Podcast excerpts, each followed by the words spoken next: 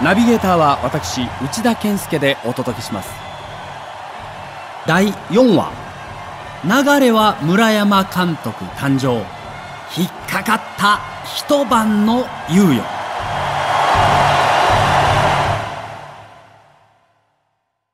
昭和60年の猛虎たちの奇跡の快進撃を語るにはまずその章である吉田義雄新監督の誕生劇から話さねばならないだろう。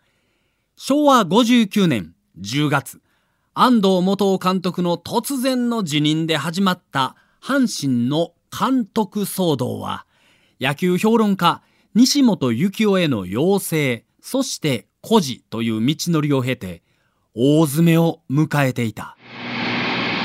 10月21日、スポーツ各紙の報道も、次期監督は村山市有力。明日の役員会で村山監督決定と足並みも揃っていた。村山実。昭和11年12月10日生まれ。当時47歳。投手を前面に押し出し全身を使っての投球はザトペック投法と言われた。プロ通算222勝147敗。防御率2.09。藤村文雄に次ぐ2代目ミスタータイガースと言われ、その背番号11は永久欠番になっていた。もちろん、阪神 OB の中には他の候補もいた。当時51歳の吉田義雄である。村山が昭和45年から3年間現役監督を務めれば、吉田も50年から3年間采配を振るった。どちらが先に第二次政権を迎えるのか、当然のように名前が挙がる二人だった。村山は親分肌で、後輩たちの面倒見もよく、阪神 OB 会の中に村山派なるものまでできていた。それに比べると、悲しいかな吉田には人気も人望もなかった。阪神タイガースの次期監督を決める球団の役員会は昭和59年10月22日の午後3時から大阪梅田の阪神電鉄本社で行われた。電鉄本社会長でもある田中隆三オーナー。電鉄本社社長でもある熊俊次郎オーナー代行。小津正次郎球団社長らが出席してのトップ会議だった。いつもなら本社1階の玄関でたむろする報道陣も、この時だけは役員会議室のある3階まで上がり、会議室の前の階段の踊り場で終了するのを待っていた。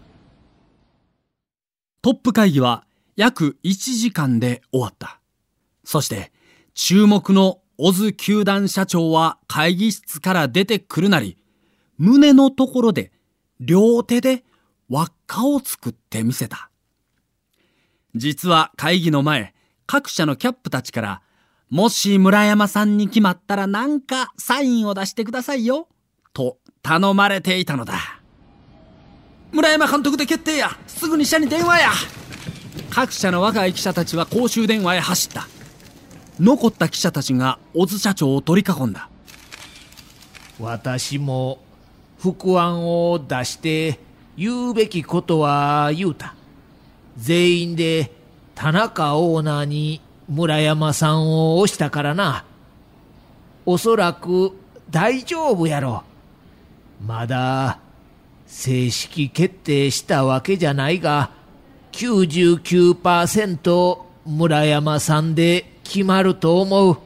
小津社長は珍しく確率まで口にした。なぜ正式決定にならなかったんですか？オーナーが、わかりました、と言うたんやけど、最後に、それでは一晩だけ私に時間をください。任せてください。と言われたんだよ。一晩の猶予なんでや。何かしら胸に引っかかるものを感じた。何のための猶予なのか。なぜすぐに発表できないのか。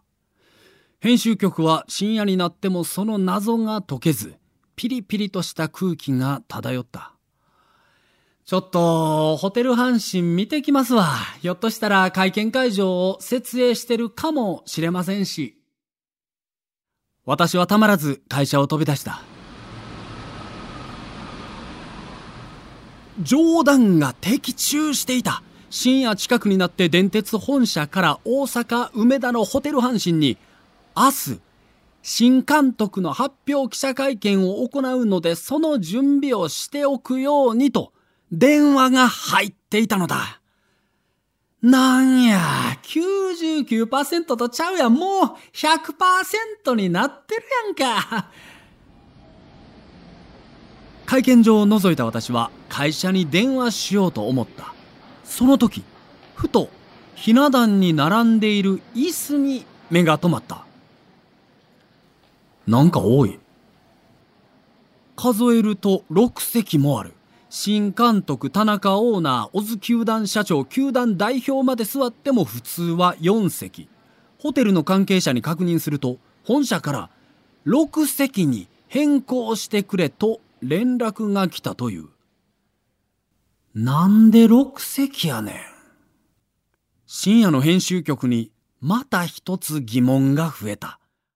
後の2席には一体誰が座るのか。この6席への変更が意味するものとは？悶々とした時間が過ぎ明け方が近づいてくる。もちろんこの一晩の間に阪神の監督騒動が劇的な幕切れに向かっていたことなど知る由もなかった。お相手は笑福亭右近と私内田健介がお送りしました。